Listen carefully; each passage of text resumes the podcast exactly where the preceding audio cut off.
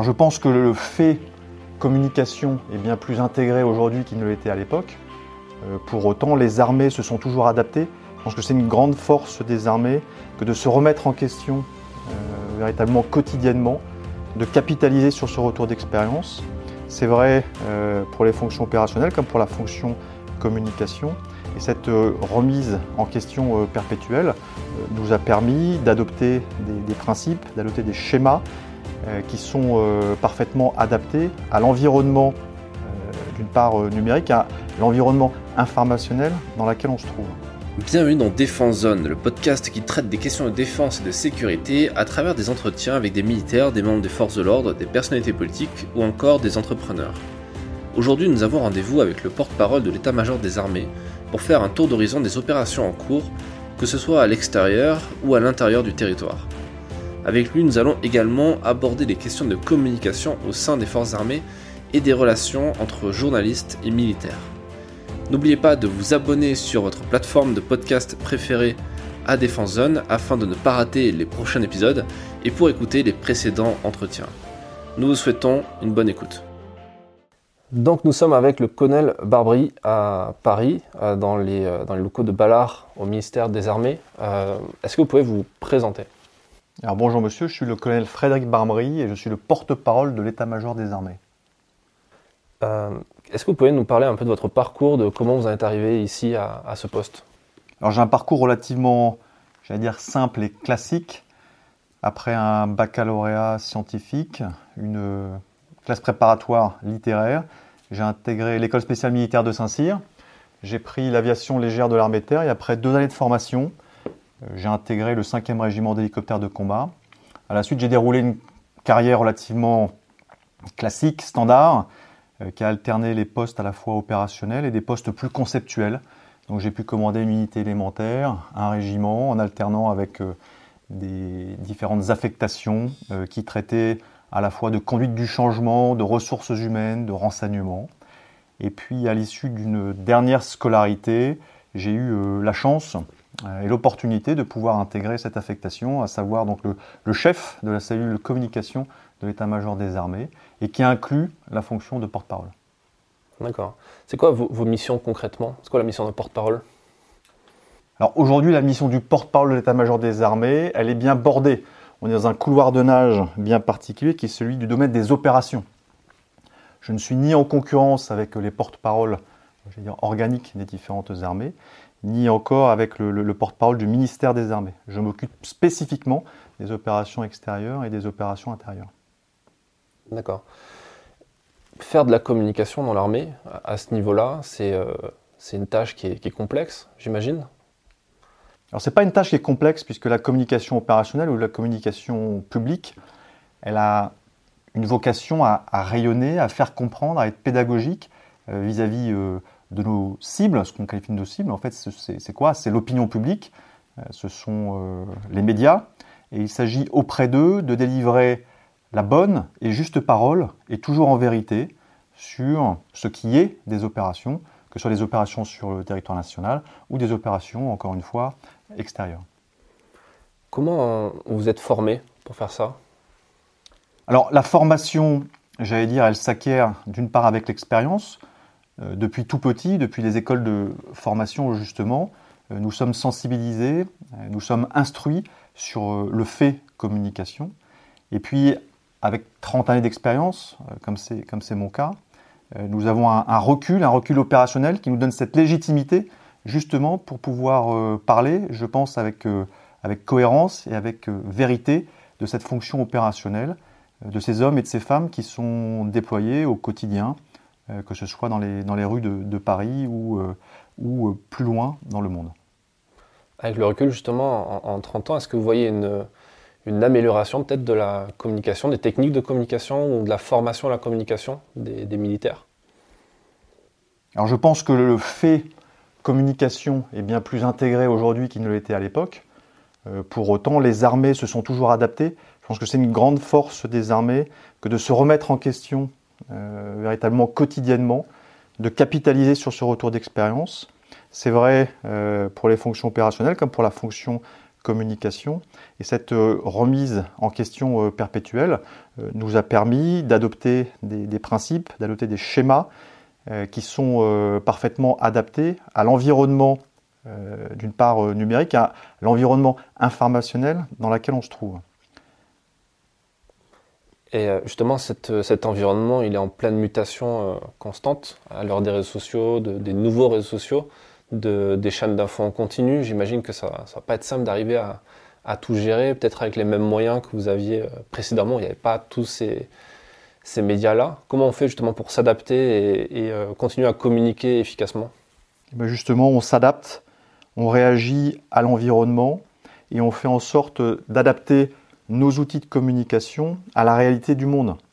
Aujourd'hui, nous avons par exemple, au sein de la cellule communication de l'état-major des armées, un community manager qui est capable de gérer l'ensemble des réseaux, des réseaux sociaux, euh, l'ensemble de, euh, euh, de, cette nouvelle donne numérique et de faire en sorte de pouvoir diffuser en multicanal et pouvoir donc démultiplier un petit peu notre effort de communication vis-à-vis de la population française, euh, vis-à-vis encore euh, des journalistes.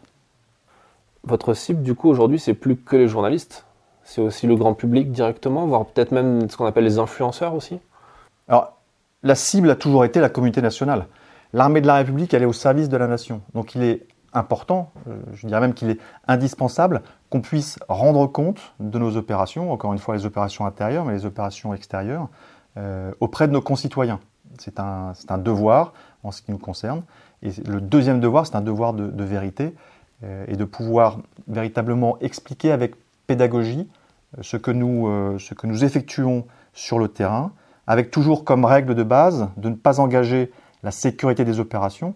Pourquoi ne pas engager la sécurité des opérations? C'est pour ne pas engager ou pour risquer la vie des soldats qui sont déployés. Ça aussi, c'est quelque chose de complexe au moment où dans un univers où on est dans la, rapidité, dans l'immédiateté de l'information, avec les chaînes d'infos continues, Internet, etc. On le voit pendant les prises d'otages, par exemple, euh, les attentats à Paris, euh, ce genre de choses. Comment vous, vous, l'appréhendez, vous gérez ça justement Au moment où il y a eu, euh, je sais pas, un attentat ou, une action, une opération qui est devenue publique parce qu'il y a eu peut-être des décès dans l'opération, comment vous réagissez à ce moment-là? La communication opérationnelle est par essence une communication très réactive, puisque la communication opérationnelle, elle, rentre pleinement dans le champ des opérations. Donc elle se doit d'être euh, particulièrement adaptée, réactive euh, et s'inscrire dans le tempo. Pour autant, il ne faut pas céder à la, tyrannie de l'instantanéité. Il faut faire attention, encore une fois, pour ces motifs impérieux de vérité, de pouvoir consolider les informations qu'on donne à la population française ou aux journalistes. Donc il est hors de question, euh, pour des raisons d'instantanéité, euh, pour vouloir travailler euh, en temps réel ou pour pouvoir vouloir suivre le mouvement, de s'asseoir sur cet impératif qui est véritablement fondamental de consolidation. Mmh. Avant de, faire cet entretien, j'ai fait quelques recherches sur vous et vos différents passages télé il y, a des questions qui reviennent souvent parce que vous, intervenez euh, malheureusement souvent quand il y a aussi des, décès sur les opérations, des morts en opération. Et euh, il y a une question qui revient des journalistes souvent qui est de dire est-ce qu'on continue, est-ce que ça vaut le coup de continuer, comment on fait pour, euh, pour gérer une opération à, l'autre bout du monde quand on voit qu'il y a des, Français qui tombent comme ça. comment on, gère voilà, ce côté, cette émotion du moment? Parce que forcément, ça va être le, fond de commerce de, de, tous les médias, ce qui est, ce qui est, logique finalement parce que c'est ce qui intéresse aussi les gens. Euh, comment vous l'appréhendez? Alors d'une part, il faut bien comprendre, appréhender euh, que chaque mort en opération est, vécue par tous les chefs que nous sommes euh, comme une, véritable peine, une, douleur immense. perdre au combat un de ses camarades, c'est jamais anodin. C'est la raison pour laquelle on y attache énormément d'importance. C'est le premier point. Le deuxième point, c'est que nous avons euh, intrinsèquement, euh, c'est dans l'ADN des militaires, euh, d'avoir ce qu'on appelle le culte de la mission, qui doit un petit peu transcender la phase d'émotion telle que vous la décrivez. Donc aujourd'hui, bien évidemment, quand il s'agit pour, nous, pour, moi en l'occurrence, d'annoncer un, décès, c'est toujours avec une, grande peine, avec une profonde émotion, mais également avec un, très grand respect pour, pour les familles, pour les proches et pour tous les camarades de ceux qui sont, de ceux qui sont tombés, de ceux qui sont morts pour la France, de ceux qui sont morts au combat, de ceux qui sont morts sur les théâtres d'opération. Pour autant, encore une fois, il faut bien dissocier la phase d'émotion, qui peut être euh, celle générée justement par les, chaînes euh, de flux euh, continu, et puis les impératifs de continuité de la mission, qui font donc partie intrinsèquement, encore une fois, de notre ADN. La, communication est au centre aussi de, la diplomatie internationale et des, conflits. comment est-ce que ça fait partie d'une stratégie? Est-ce qu'il y a une stratégie aussi qui, dépasse le cadre de, l'information du grand public? Est-ce que la communication, elle est opérationnelle aussi pour vous par rapport aux autres armées, par rapport euh, aux forces ennemies aussi Alors il y, a, plusieurs modules, euh, il y a plusieurs éléments dans votre question. Alors il faut savoir que nous avons la chance, nous, Français, d'avoir une armée opérationnelle, une armée d'emploi, euh, je rappelle à ce titre que quotidiennement, 24 heures sur 24, 7 jours sur 7, on a environ 30 000 militaires euh, qui sont déployés, qui sont en posture opérationnelle et qui sont prêts à répondre à tout type de, menaces ou qui sont engagés, que ce soit sur le territoire national ou en opération extérieure. Ça, c'est le premier point. Le deuxième point, et vous le constatez avec moi, dès lors que nous sommes en opération extérieure, on agit de moins en moins seul. Si on prend un théâtre relativement emblématique comme Barkhane, euh, nous sommes en, coopération, coordination avec euh, des acteurs étrangers, euh, que ce soit la, MINUSMA, la mission intermédiaire des Nations Unies donc pour, le, pour le Mali, mais aussi l'EUTM, donc European European Union Training Mission, donc qui forme nos, camarades et, partenaires maliens. Et puis, plus récemment, nous sommes en, collaboration également avec la Task Force Takuba, qui regroupe aujourd'hui principalement euh, nos camarades et, alliés, donc estoniens, tchèques et suédois. La communication, elle doit donc s'inscrire dans ce nouveau périmètre, dans ce nouvel environnement international. Et donc elle doit être coordonnée. Et je vous remercie de me poser la question puisque c'est effectivement quelque chose euh, que nous avons à cœur, à savoir de pouvoir coordonner cette parole publique, cette communication opérationnelle avec nos différents alliés, avec les différents partenaires, euh, pour pouvoir parler d'une voix, si elle n'est pas euh, unique, d'une voix cohérente, pour que le message, justement, encore une fois, ce message de vérité, ce message légitime, ce message soit cohérent et puisse être bien perçu de la même façon, quels que soient les auditoires pour lesquels il est la cible. Hmm. Vous répétez la, question du, enfin, le langage de vérité c'est compliqué dans le sens où euh, il n'y a pas qu'une seule vérité en fonction de l'objectif politique d'une armée, d'un pays en question. Je suppose que ça doit arriver que dans certaines coalitions, il y a des, pas des conflits d'intérêts, mais des, avis peut-être divergents sur la communication. Je pense par exemple avec euh, l'OTAN, où euh, la communication de l'OTAN n'est pas forcément la même que celle de la France.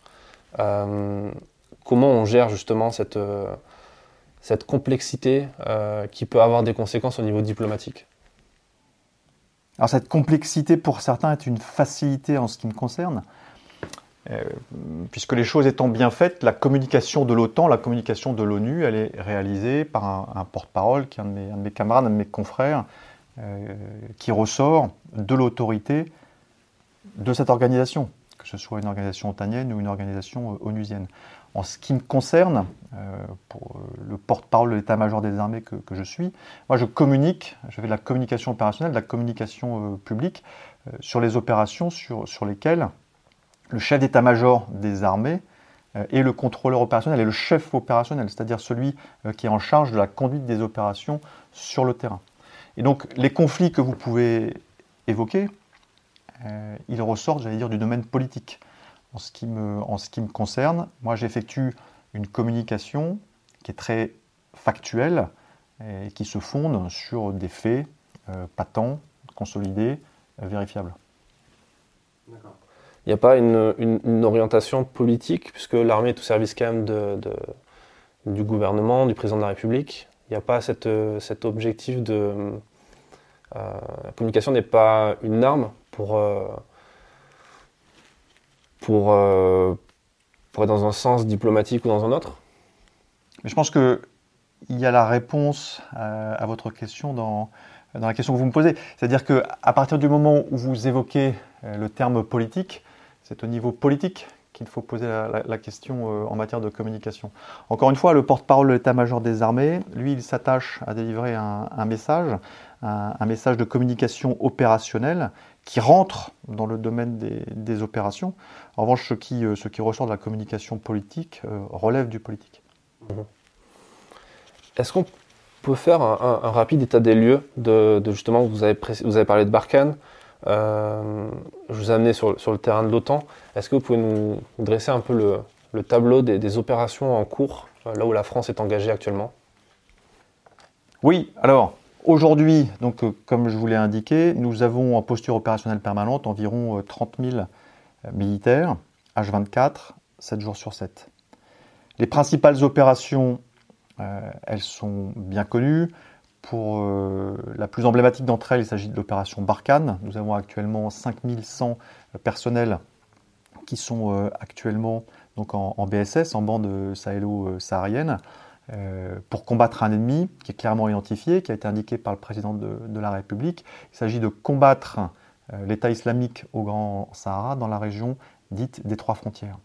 Voilà, c'est une opération donc, euh, qui, euh, qui, dure, qui a pris l'opération Barkhane, qui a pris la succession de l'opération euh, Serval, qui est maintenant en place, qui est dans sa, huitième année, et, qui, a montré là tout dernièrement des succès tactiques absolument significatifs, puisque nous avons, réussi, les forces armées ont réussi sur zone, dans la région des trois frontières, à pouvoir amoindrir donc euh, les capacités de nuisance des groupes armés terroristes dans la zone des trois frontières, en leur déniant le libre accès euh, à des, zones, en leur empêchant de sanctuariser euh, ces mêmes, secteurs, en refusant qu'ils puissent installer des plots logistiques, en coupant leur communication, et puis en, faisant, en sorte de les perturber, notamment dans le, recrutement. Donc tout ça, ce sont des éléments extrêmement positifs qu'il faut mettre en parallèle avec la, montée en puissance et la montée en gamme des forces partenaires euh, de nos camarades euh, donc des, pays du G5 Sahel, qui sont euh, véritablement en train d'atteindre un, niveau qui, qui va leur permettre, qui leur permet de pouvoir prendre en compte désormais cette, cette menace à leur, à leur niveau. C'est intéressant parce que ce qu'il importe, et c'est l'état final recherché, c'est de pouvoir retrouver euh, pour euh, l'État malien euh, en, l'occurrence, une pleine souveraineté sur, sur l'ensemble du, territoire. Un des facteurs, un des éléments du, succès étant le retour du juge, le retour de l'administration, la réouverture des, écoles notamment. Alors ça c'est la première, la première opération. La, deuxième opération en termes de volume, c'est l'opération Daman au Liban. C'est une opération qui dure depuis 1978, euh, qui concerne en ce qui, euh, ce qui ressort euh, donc des, forces armées françaises environ 700 militaires qui arment la, FCR, la, force de, réaction, qui est capable justement de faire appliquer les différentes résolutions de l'Organisation des, Nations Unies telles qu'elles ont été définies depuis, depuis quelques années. C'est une opération qui n'est pas une opération de second plan. C'est une euh, opération euh, majeure euh, qui est, qui est conduite avec notamment nos, camarades, européens sur, sur zone pour faire en sorte donc de, de souscrire et de répondre donc, aux décisions, aux résolutions du Conseil de sécurité des Nations Unies. Et puis, en termes d'importance au niveau du volume, nous avons l'opération Chamal, qui est le volet français de l'opération Inherent Resolve, et qui euh, consiste donc à, combattre euh, Daesh, euh, l'État islamique, sur, sur zone. Aujourd'hui, après donc une adaptation du, dispositif, nous avons conservé un volet principalement à, base de moyens aériens. Nous sommes le deuxième contributeur en matière de, frappe et de renseignement aérien pour l'opération Inherent Resolve, puisque compte tenu du, contexte, compte tenu de la, crise de Covid, compte tenu également des, résultats obtenus dans la montée en gamme et la montée en puissance de nos camarades irakiens, les volets partenariat, notamment artillerie ou les volets formation avec les task force euh, euh, Montsaber euh, ont été suspendus pour le, pour le moment et nous nous concentrons avec un effort aérien.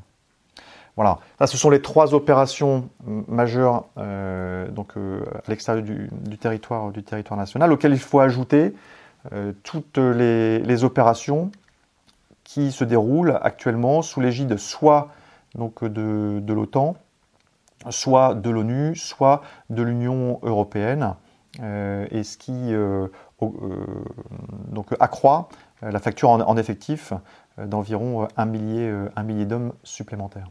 Voilà pour, ce qui, voilà pour ce qui concerne la partie des, opérations, des opérations extérieures, j'allais dire du niveau terrestre, mais bien évidemment sur les mers, nous avons un, volet important euh, puisque euh, nous avons par exemple aujourd'hui et actuellement deux missions emblématiques en cours, avec la mission Clémenceau 21. Clémenceau 21, c'est quoi? C'est la mission avec euh, le navire emblématique Charles, de Gaulle, le groupe aéronaval, et donc toute son, toute son escorte, qui est partie pour une mission de, plusieurs mois, pour d'une part participer à quelques opérations. Ils seront en, appui de l'opération Chamal dans quelques, semaines. Ça, c'est euh, un premier volet. puis un deuxième euh, volet, une opération qui est également assez emblématique, c'est la campagne dite euh, Jeanne d'Arc, qui est la campagne du groupe embarqué pour les, officiers de, marine, qui se déroule annuellement et qui, elle aussi, est partie il y a quelques semaines de son port d'attache pour participer à la formation des futurs euh, officiers de la marine euh, nationale. Mais outre ces deux détachements et déploiements euh, emblématiques, la marine nationale assure une permanence à la mer d'environ 30 bâtiments qui couvrent toutes, les eaux du, globe pour assurer à la fois la protection donc, de nos espaces maritimes, mais aussi, et nous sommes très attachés, à la liberté de navigation. Hmm. Également euh, avec une mission des polices des pêches aussi, euh, notamment en Guyane. Alors, euh, là, vous abordez un, volet qui est, particulier, puisque dans le dispositif français tel qu'il a été construit, envisagé, nous avons ce qu'on appelle les forces prépositionnées. Les forces prépositionnées, c'est quoi? C'est deux gros paquets. Un paquet force de souveraineté et un, et un paquet force de présence. Donc, euh, en ce qui concerne les forces de souveraineté, euh, il y a euh, cinq, forces de, souveraineté. Elles ont des, missions tout à fait particulières. Ce sont des forces militaires interarmées stationnées dans les départements et collectivités français d'outre-mer. Et à ce titre, leur cœur de mission est centré sur les domaines régaliens et elles sont placées sous le commandement d'un officier général qui représente le SEMA dans sa zone de responsabilité permanente force de souveraineté et force de présence. Donc elles sont implantées en, Afrique et au Moyen-Orient et elles constituent un maillage opérationnel engagé dans la prévention et le maintien de la stabilité régionale. Elles sont placées sous le commandement d'un officier supérieur qui représente le SEMA dans sa zone de responsabilité permanente.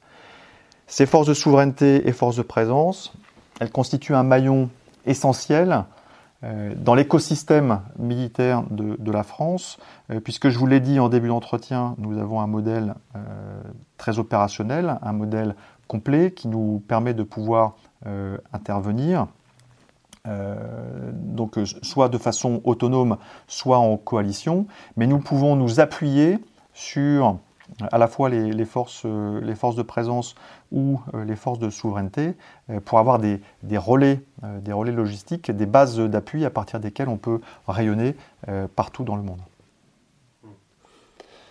Dans, à ce niveau-là, où est-ce qu'on place la, partie dissuasion nucléaire? Le fait, le fait d'être comme ça un peu partout dans le monde, ça permet justement de localiser, enfin de, de placer cette dissuasion? La dissuasion nucléaire, c'est véritablement un domaine réservé de la présidence de la République et sur laquelle le porte-parole de l'état-major des armées ne communique pas. Ce qu'il faut juste savoir, c'est que nous avons effectivement la chance et le privilège de pouvoir détenir l'arme nucléaire de, façon, de façon permanente avec à la fois un vecteur aéroporté et une composante donc océanique stratégique. Voilà, et je n'en dirai pas plus. D'accord. Euh, c'est quoi l'impact de la crise Covid sur, euh, sur les opérations depuis un an maintenant? À dire grâce à la fois au commandement, mais aussi au service de santé des armées, il n'y a pas eu d'impact opérationnel concernant le Covid euh, sur l'activité des forces, des forces armées françaises. Alors c'est important de, le signaler, de, le signaler, Il n'y a pas eu euh, de restrictions, il n'y a pas eu de retrait temporaire de capacité sur les théâtres euh, majeurs, que ce soit donc euh, en opération extérieure ou en opération intérieure. C'est dû principalement à, plusieurs, plusieurs, facteurs. Je vous l'ai dit, d'une part le, commandement, l'application, de par l'application des gestes barrières, par l'application de tout ce qui est donc instruit par le ministère des Solidarités et de la Santé. C'est aussi donc le, le, bénéfice euh, de l'appui, euh, de l'appui de la chaîne santé. Nous avons la chance d'avoir un service de santé des, armées qui est parfaitement intégré et efficace, euh, qui nous a conseillé d'un point de vue épidémiologique et qui a permis donc de, contraindre, de restreindre, de, canaliser les, effets ou dommages collatéraux du, Covid sur l'activité opérationnelle. Quelque chose qui bien évidemment n'est jamais gagné. Il y a toujours ponctuellement, résiduellement, euh, des cas qui se, qui se déclarent, euh, ça et, là. Euh, pour autant et pour le, pour le moment, ils sont maîtrisés. Il n'y a pas d'implication sur, sur la gestion, la logistique des opérations? Comment ça se passe quand, par exemple, il y a une relève en cours sur Barkhane ou ailleurs? Est-ce que les gens doivent faire une quarantaine une fois qu'ils arrivent? Est-ce qu'ils se font vacciner d'ailleurs? Ou est-ce qu'ils font juste des tests? Alors aujourd'hui, les, les, protocoles, sont très stricts parce que vous envisagez bien euh, qu'il serait compliqué. On va prendre un exemple à, Barkhane, d'avoir un cluster euh, géant avec des, nécessités de devoir, euh, le cas échéant, évacuer massivement des, militaires depuis, depuis Barkhane vers le sol métropolitain. Et donc toutes les mesures sont prises, d'une part en amont, sur le théâtre, et post-acheminement théâtre, pour limiter ce risque. Donc en amont, il y a euh, des quarantaines en fonction des, théâtres. Elles vont de, 7 à 14 jours. Ensuite, il y a obligation de tests euh, PCR. En fonction des, théâtres, il peut y avoir de nouveau euh, des, systèmes dits de, quarantaine à l'arrivée sur les, théâtres. Et puis ensuite, sur zone, eh bien, il y a la stricte application euh, des gestes barrières, des gestes sanitaires euh, pour, euh, pour, limiter, la, pour limiter, voire interdire la propagation du, virus. Au retour, c'est exactement la, même chose. Il, serait hors de question d'importer en, en, France, dans le cas des, OPEX, le virus. Et donc il y a de nouveau des tests au, niveau, au moment du départ. Et ensuite, il y a euh, un placement en, quarantaine, donc euh, généralement des, septaines, avant que les militaires puissent de nouveau retrouver leur famille. Donc c'est un, système qui est particulièrement euh, robuste, qui a démontré son efficacité depuis presque 12 mois maintenant, et qu'il nous faut poursuivre et que nous améliorons. Alors pour répondre précisément à votre question, les militaires rentrent totalement et intègrent la stratégie vaccinale gouvernementale. Donc à ce titre, euh, ils ne sont pas vaccinés euh, pour partir en OPEX. Alors il y a une exception, euh, une exception en ce qui concerne la, marine, puisque donc la mission Clémenceau 21 et la mission Jeanne d'Arc 21 a pu bénéficier, compte tenu des, contraintes de, promiscuité, des contraintes spécifiques à l'environnement maritime, de vaccination pour les marins qui, composent ces missions. Euh, pour le reste, euh, nous sommes des, citoyens euh, français et nous, nous sommes soumis aux mêmes règles que nos, que nos compatriotes. Et donc, pour faire très, de façon très, très, très schématique, sauf à avoir plus de 50 ans et des causes de comorbidité, il n'est pas question pour le moment d'être vacciné. En général, ça n'arrive pas trop dans les compagnies de combat d'avoir ce cadre-là.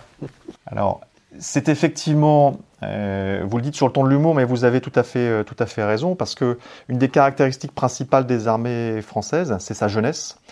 À Barkhane, euh, par exemple, la moyenne d'âge est d'environ entre 28 et, 29 ans. Nous avons donc une population qui est jeune, qui est sportive, qui est en bonne santé, qui est parfaitement suivie, et encore une fois, avec et, grâce au service de, santé des armées. Et donc ça, limite considérablement euh, les, risques. Euh, donc, euh, en ce qui concerne le, Covid et les, dommages qu'il pourrait occasionner. En parlant du Covid, justement, l'armée a eu un rôle, un rôle important à travers la mission Résilience au, tout début de la crise. Est-ce que vous pouvez nous en parler? Oui, la mission Résilience, je vous le rappelle, elle a été lancée le 25 mars dernier par le président de la République et de façon euh, assez emblématique et symbolique devant euh, le module militaire de réanimation de Mulhouse.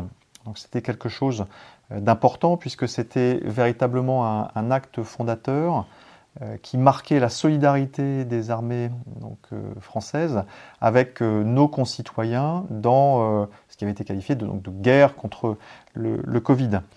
À l'époque, euh, ce MMR, donc module militaire de réanimation, euh, pouvait accueillir jusqu'à 30 patients en situation de réanimation en, instantané, mais c'était qu'un des volets, euh, puisque outre ce MMR, les armées françaises ont, contribué à ce qu'on a qualifié de débordement des, patients, c'est-à-dire des, transferts entre les, différentes régions. Nous avons également participé à un, volet logistique en acheminant des masques et du gel hydroalcoolique euh, de points de, stockage jusqu'à des, points de livraison euh, terminaux. Nous avons euh, également contribué en apportant notre expertise dans des établissements hospitaliers. Nous avons apporté des concours en matière de, sécurité et de sécurisation, notamment de, lieux de stockage particulièrement emblématiques. Et puis nous avons pu donc fournir également un appui médical avec euh, la mise en branle donc, de, deux euh, bâtiments porte-hélicoptères euh, amphibies. Vous vous souvenez, un dans les, dans les et, l'autre entre la, Corse et, le continent, pour pouvoir là encore favoriser donc,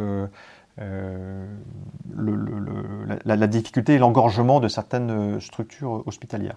Résilience, donc depuis le 25 mars, ne s'est jamais arrêtée a toujours euh, continué, alors avec euh, plus ou moins de missions. Euh, nous avons connu un, creux il y a quelques mois et aujourd'hui, résilience, dire, est remontée un petit peu en, puissance dans, dans sa logique d'opération, puisque à la fois nous avons participé au convoyage de, de réfrigérateurs basse température, donc à moins 80 degrés pour les Dromcom, ce, que nous, ce que nous avons fait avec euh, l'armée de, l'air et de l'espace. Nous avons également contribué à l'acheminement euh, de plusieurs, de plusieurs centaines de milliers de, doses de, vaccins dans les Dromcom également. Nous avons enfin, j'allais dire, le week-end du 6 et 7 mars, contribué à l'effort national avec cette opération dite coup de poing ou accélération dans le cadre de la vaccination de nos concitoyens. Ça s'est réalisé dans quatre hôpitaux d'instruction des armées, euh, à Bégin en région parisienne, donc à Robert Piquet à, Bordeaux, à Le Gouest euh, à, Metz et à Genette dans la région lyonnaise. Alors c'est important parce que euh, d'une part, cette opération coup de poing a permis euh, donc de, vacciner, de primo-vacciner environ un millier de, personnes. Mais ce qu'il faut retenir également, c'est que ces quatre HIA s'inscrivent dans ce qu'on appelle un territoire santé. Euh, ils sont également à mettre en rapport et en parallèle avec les quatre autres hôpitaux interarmés donc, euh, euh, qui, sont constitutifs de l'ensemble euh, des hôpitaux militaires du service de santé des armées et qui n'ont pas attendu le 6 et 7 mars, d'une part pour s'inscrire dans ce territoire santé, d'autre part pour vacciner, puisque dès le mois de janvier dernier, certains hôpitaux militaires avaient déjà été déclarés par l'autorité régionale, par leur autorité régionale de santé comme étant des centres de vaccination. Comment ça se passe pour au sein de l'armée, au sein de l'institution, euh, en ce qui concerne les pandémies Est-ce que c'est quelque chose qui était euh, avant la crise du Covid? Est-ce que c'est quelque chose qui était envisagé? Est-ce qu'il y avait déjà des choses qui étaient prêtes au niveau de la protection, les masques, euh, un peu de recherche peut-être ou les protocoles à utiliser en cas de bah, quand ça arrive? Alors vous touchez un, domaine assez spécifique et, sensible sur lequel je, ne pourrais pas intégralement répondre. Mais les militaires ont cette euh, particularité et cette force que de, planifier euh, énormément de situations. Donc les pandémies sont quelque chose qui, qui, ne sont pas méconnues. Il y a des, maladies tropicales, il y a des maladies euh, que nous connaissons bien et contre, contre lesquels on a pu se, préparer. Donc effectivement, nous avions des protocoles, effectivement, euh, nous avions des équipements de, protection. Il ne faut pas oublier non plus que les armées se préparent depuis de nombreuses années à combattre en ambiance euh, nucléaire, radiologique, bactériologique et chimique. Donc nous avons cette expertise qui nous a certainement permis d'avoir euh, en tout cas cette réactivité nécessaire et, suffisante pour faire face au, Covid. Maintenant, le, Covid, et c'est un, truisme de le dire, je pense à, bousculer euh, beaucoup de, certitudes et il faut le prendre avec euh, beaucoup d'humilité. Est-ce que c'est quelque chose qui va peut-être redéfinir, remettre, rabattre les cartes, enfin, vous faire réfléchir en termes de non pas tant de doctrine, mais de, comportement au sein de l'institution, parce que quand on, voit comment ça se passe au sein de l'armée, les gens sont entre eux, c'est une communauté, le fait qu'on arrive comme ça dans cette situation de, on parle de gestes barrières, de distanciation sociale, etc. Est-ce que ça, ça repose des questions? Est-ce que ça, ça remet en, en jeu certaines choses Alors j'ai pu évoquer avec vous le fait que dans l'ADN des militaires, il y avait la planification. Ça c'est un point il y a aussi cette culture du rétex, la culture du retour d'expérience. Donc il est, évident que nous allons bien évidemment capitaliser sur tout ce que nous avons appris au cours des 12 derniers mois euh, pour euh, faire en sorte de, s'améliorer et, d'accroître notre résilience. Et ça, c'est fondamental. Ça a déjà été pris en compte, puisque vous le voyez pour la mission euh, Clémenceau 21, le retour d'expérience a été pris en compte. Il y a eu des adaptations structurelles euh, qui ont été réalisées euh, directement dans les, bâtiments de la Marine nationale, dès lors que c'était possible. Euh, il y a des procédures qui ont été revues, des process qui ont été remaniés. Et donc tout ça va être capitalisé pour, les, années, pour les dizaines d'années à, venir. Maintenant, est-ce que ça change fondamentalement la donne? Je ne pense pas. J'espère, et nous espérons tous que, cette situation prendra, fin. Euh, et au-delà de la planification, au-delà du, du, rétex, euh, dans l'ADN, il y a aussi euh, ce facteur de, fraternité, de solidarité, qui est intrinsèquement et indissociablement lié à l'état militaire et, que, et qui n'a pas, été, qui pas été perdu par le Covid. L'esprit de corps, c'est véritablement fondamental pour la constitution euh, d'une entité opérationnelle, que ce soit une entité opérationnelle de la marine, de l'armée de terre, de l'armée de l'air et de l'espace.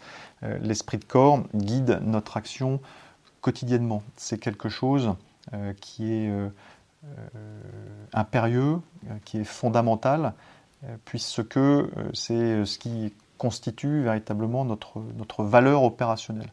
Sans esprit de corps, sans esprit de camaraderie, sans soutien mutuel, euh, il n'y aurait pas ce niveau d'excellence des armées françaises. Il y a une situation, elle, sur le sol français qui dure, c'est euh, la lutte contre le terrorisme et, notamment l'opération Sentinelle. Euh, comment ça se passe à ce niveau? Parce que là, on n'est pas dans une logique où, on espère que ça va se terminer dans, quelques mois. il y a un renforcement des effectifs. Il y a aussi une lassitude de la part de, des militaires eux-mêmes aussi qui sont en opération Sentinelle, parce que c'est pas forcément la mission euh, qui fait le plus rêver quand, un jeune s'engage dans l'armée. Euh, comment vous l'appréhendez, et notamment en termes de communication? Alors, je vais me répéter, mais l'armée de la République, elle est au service de la nation. Et donc, un des aspects fondamentaux euh, de la mission des armées consiste bien à protéger nos concitoyens. Et donc, la mission Sentinelle, elle est au cœur de nos préoccupations elle est euh, au cœur euh, de, notre, volonté, de notre volonté militaire de, résilience, de pouvoir assurer cette sécurité au profit de nos concitoyens. Ça, c'est le, premier point. Et, je pense que c'est important le resituer. Le deuxième point, je vais m'inscrire un peu en faux avec ce que vous dites, puisqu'il n'y a pas, on ne ressent pas de lassitude en ce qui concerne la mission Sentinelle. La plupart des recrues qui sont euh, actuellement donc, euh, dans les différents régiments, euh, qui patrouillent dans les villes de, France, ils ont été recrutés après 2015, en toute connaissance de cause. Et ils se sont, pour la plupart aussi, engagés pour cet aspect de protection de nos concitoyens, en ayant pleinement conscience qu'ils étaient aussi utiles sur la mission Sentinelle euh, qu'en allant euh, donc effectuer une opération extérieure, que ce soit à Chamal ou à, Barkhane. Et moi, je veux louer justement euh, la, très grande force de nos militaires qui effectuent avec beaucoup de, courage, d'abnégation et de professionnalisme ces missions en appui des forces de sécurité intérieure et au profit donc de la population française. Alors, l'opération Sentinelle, elle s'inscrit dans le cadre d'un contrat, un contrat dit euh, territoire national 10 euh, 000, qui permet d'engager jusqu'à 10 000 euh, militaires sur le territoire national. C'est ce que contractuellement il a été donc, décidé et nous agissons sous forme de réquisition préfectorale suite à un dialogue entre donc, les autorités civiles et les autorités militaires. Et donc nous répondons euh, de la façon la plus juste possible aux besoins qui sont exprimés, à la posture également euh, Vigipirate euh, telle qu'elle est, est dictée. et ce n'est pas par nous. C'est-à-dire que l'opération Sentinelle, elle ressort directement donc, des plans Vigipirate qui, sont, qui sont du ressort du SGDSN, donc le secrétaire général de la Défense pour la Sécurité nationale. Voilà. Et nous nous inscrivons pleinement en appui dans cette mission on, a fait un, bon tour d'horizon de, toutes les missions actuelles. Euh, pour venir peut-être sur la, question de la communication, parce que c'est votre cœur de métier, euh, il y, a, une, thématique qui revient souvent euh, au sein de l'armée et au sein aussi des, journalistes qui sont sur le terrain, qui est cette méfiance qui peut, avoir, qui peut y avoir parfois entre les journalistes et les militaires. Est-ce que c'est quelque chose qui est euh, qui, est, euh, qui évolue? Euh, est-ce que vous, vous, remarquez, vous, une certaine amélioration à ce niveau-là, ou est-ce qu'il y a encore cette méfiance et, Je ne dirais pas qu'il y a une méfiance. Je dirais juste qu'il y a une précaution. Nos camarades militaires engagés qui répondent à des journalistes sont, comme je le suis, soucieux de la préservation de la sécurité des opérations. Pourquoi? Euh, bah, uniquement pour la préservation euh, du capital vie de leurs camarades qui sont engagés. Il ne faut pas oublier non plus que les jeunes militaires qui sont engagés sont, sont nés, dire, des réseaux sociaux. C'est quelque chose qui pour eux est totalement natif. Donc euh, croire qu'une fois qu'ils ont quitté leur, leur milieu j'allais dire, leur biotope euh, initial et qui sont rentrés dans, l'armée, euh, dès lors ils ont perdu euh, tout contact avec la réalité, tout contact avec les réseaux sociaux et tous les réflexes acquis, pour moi ce, ce serait complètement faux de le penser. Donc nos militaires, ils sont pleinement conscients du fait médiatique ils sont euh, pleinement conscients de, la nécessité, encore une fois, de, pouvoir, de pouvoir communiquer, de pouvoir euh, décrire de, façon euh, très pédagogique, factuelle, ce qu'ils font, et ils en sont très fiers. maintenant, ils prennent en compte ces, ces, dimensions particulières que recouvre la sécurité des opérations. Il s'agit, quelle que soit l'opération considérée, de ne pas donner davantage à notre adversaire, à nos compétiteurs. Il y a une question d'image aussi, une question de communication. la communication est liée à, la préservation d'une image aussi de l'institution et des unités. Euh, c'est pour ça que dans les régiments, il y a des officiers de communication. Euh, c'est quoi leur mission à, ces officiers, justement? Mais encore une fois, je pense qu'il ne faut pas voir, en l'occurrence, l'officier communication d'un régiment, d'une entité, d'un port, d'une base, euh, comme étant un élément normatif, formateur, euh, castrateur. Pas du tout. L'officier communication, c'est juste l'homme orchestre qui va euh, pouvoir être le, hub euh, sur lequel vont venir se, brancher les différents canaux médiatiques. Et c'est lui qui va pouvoir répartir, proposer éventuellement différentes interviews, proposer des différents, différents reportages pour valoriser, pour faire rayonner justement l'action des militaires. Encore une fois, hormis la sécurité des opérations, les militaires n'ont rien à cacher. ils sont les premiers contents à pouvoir euh, faire valoir auprès de leur famille, auprès euh, de leurs amis, auprès de leurs proches, auprès de leurs concitoyens, euh, toute l'étendue des savoir-faire, de leur expertise. Et donc à cet égard, l'officier de communication, c'est un facilitateur. Et il n'est pas à voir comme un élément perturbateur. Il y a une autre composante aussi, c'est tous les reportages qu'on voit à la télé, en général, sont des reportages qui sont, en tout cas dans les zones comme Barkhane, les zones un peu dangereuses, sont faits euh, de façon, on appelle ça embedded, c'est-à-dire on est intégré dans une unité. Est-ce que vous pouvez euh, nous expliquer comment ça fonctionne pour, pour les gens qui, qui, ne savent pas et qui pourraient se demander comment ça se passe du coup euh, de travailler quand on est journaliste avec un, un communicant de l'armée ou avec l'institution en elle-même? Alors travailler avec l'institution ou un communicant militaire se, se, passe bien et je tiens à rassurer vos, vos auditeurs il faut bien prendre en compte euh, qu'encore une fois, dans ce souci euh, de transparence, dans ce souci euh, de, volonté pédagogique vis-à-vis de nos concitoyens, il est hors de question de, refuser les zones d'opération aux journalistes. C'est le premier point. Donc, pour pouvoir réaliser donc, cet embed, cette immersion avec, les, avec les forces, les journalistes prennent contact en, amont, nous décidons avec eux du, sujet, du portage tel, euh, tel qu'il le souhaite, et puis on le, met en forme, euh, on le formalise, et puis après donc euh, un, déplacement et un accueil par un officier presse qui va pouvoir les guider et servir d'interface.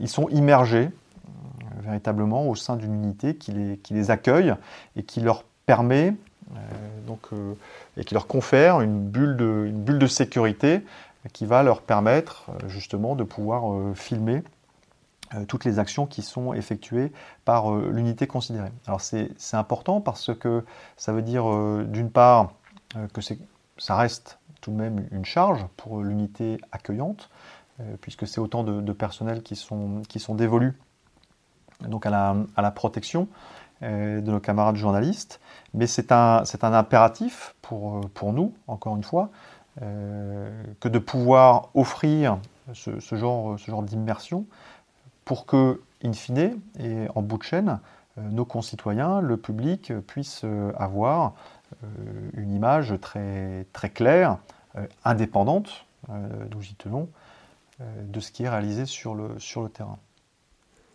Est-ce que vous avez remarqué une augmentation, ou plutôt une amélioration de l'image perçue de l'armée dans les médias au sens large ou, de, l'audience de ces médias? Parce qu'on voit de plus en plus de reportages comme ça embedded euh, sur le terrain. Alors depuis plusieurs années, il y a des indicateurs qui sont communiqués et que vous retrouvez sur Internet sur la très bonne image euh, des armées auprès de l'opinion publique euh, française. Nous sommes euh, généralement la, deuxième euh, ou troisième institution la plus appréciée des, Français derrière euh, le personnel soignant et la brigade des sapeurs-pompiers de, Paris.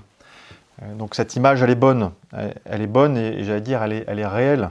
elle est le, témoin effectivement de la bénévolence, du professionnalisme et de, de l'engagement jusqu'au sacrifice ultime de nos camarades sur les théâtres, sur les théâtres d'opération. donc maintenant, moi, je n'ai pas à juger de, la, façon dont, sont, relatés les différents, euh, les différents sujets, les différentes thématiques militaires abordées par les, par les journalistes. Euh, ce que je constate, c'est qu'effectivement, euh, il y a une appétence du public français pour les sujets militaires.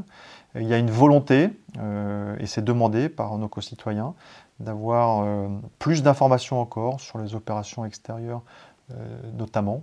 Maintenant, sur la, tonalité, euh, je me garderai bien de, répondre à cette question. On, le voit dans les, stats, hein, quand on voit les parts d'audience de certaines émissions où il y a ce, style de reportage, d'immersion, ça, ça, marche plutôt bien en général. Euh, merci pour, euh, pour, pour cet échange. Une dernière question que je pose à, tous nos invités.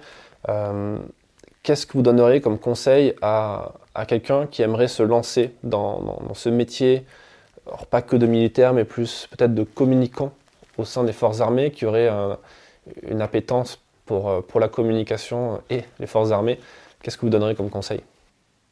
Plonge. Je donnerais un seul conseil, c'est d'y aller sans esprit de recul. Alors d'une part, en, qualité de militaire, parce que je pense que c'est l'une des plus belles vocations qui existent. Ça fait 30 ans euh, que j'ai embrassé la carrière des armes, ça fait 30 ans que tous les matins je me réveille euh, pleinement satisfait et épanoui euh, d'avoir connu des, situations diverses, variées, opérationnelles, conceptuelles.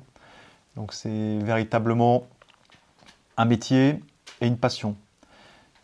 un métier et une passion au service de nos concitoyens. Donc c'est quelque chose de véritablement fabuleux et que je n'ai jamais regretté à un seul moment. Donc un militaire et deux militaires communicants, oui, qu'est-ce qu'il y a de plus beau euh, métier que de pouvoir faire euh, passer un message, un message euh, pédagogique, un message factuel, un message de vérité, pour mettre en, valeur et en relief tous nos camarades qui accomplissent au quotidien des missions dans des environnements très contraints, très rugueux, très difficiles. Moi, je suis, je suis émerveillé à chaque, à chaque visite que j'ai l'occasion de faire sur les théâtres d'opération, euh, de toute la, fougue, de toute euh, la, jeunesse, de toute l'abnégation, de tout le courage, de toute la volonté euh, qui sont déployés par les plus jeunes de nos camarades, qui démontrent des, qualités qui n'ont rien à envier à celles de nos anciens qui ont, qui ont combattu et, également très difficilement au début du siècle. On désespère trop souvent de la jeunesse. Moi, je, n'ai qu'à me féliciter et euh, à me ravir de véritablement euh, toute cette énergie débordante d'une jeunesse euh, qui, est, qui est généreuse, qui est altruiste et, qui porte haut les valeurs de la France, de la liberté, de l'égalité, de la fraternité au-delà de nos frontières. Donc je leur dis merci et je suis fier de pouvoir euh, à mon modeste niveau, pouvoir essayer de valoriser leur action. Merci beaucoup pour cet échange. Merci à vous. Merci d'avoir écouté cet épisode jusqu'à la fin. S'il vous a plu, partagez-le autour de vous et abonnez-vous au podcast pour ne pas rater les prochains. Défense Zone, c'est aussi un magazine en ligne et en version papier disponible sur le site internet défense-zone.com. Rendez-vous en description pour plus d'informations et à très vite dans un prochain épisode.